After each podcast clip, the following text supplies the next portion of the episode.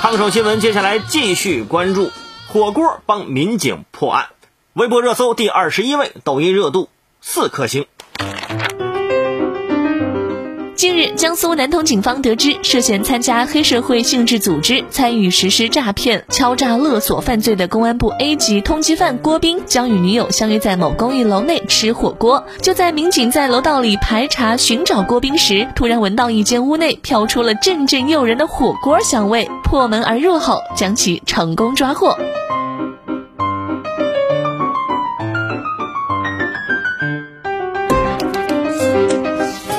当代的逃犯生存指南：第一点，不去张学友的演唱会；第二点，别和女朋友吃火锅啊。但是美食又真的不能辜负，一路上有你，抓进去也愿意呀。警方得知通缉犯将与女友相约在某公寓楼内吃火锅，大家都在问，到底是哪个牌子的火锅啊？而且不得不佩服，警方的线索都已经到了吃火锅这一步了。距离涮什么菜还会远吗？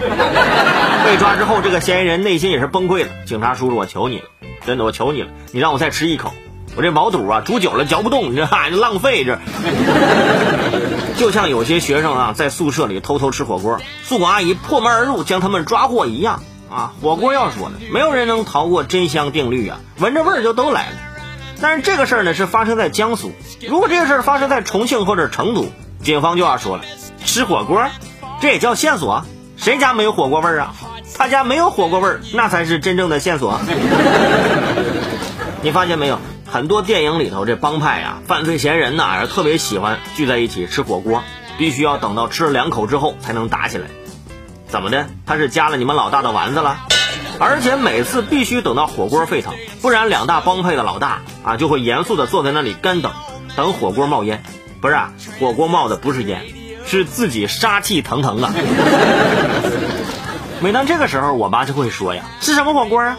你看看吃完都打起来了，吃火锅上火，简简单单吃一个菜多好。”妈，你懒得做饭，你就直说嘛。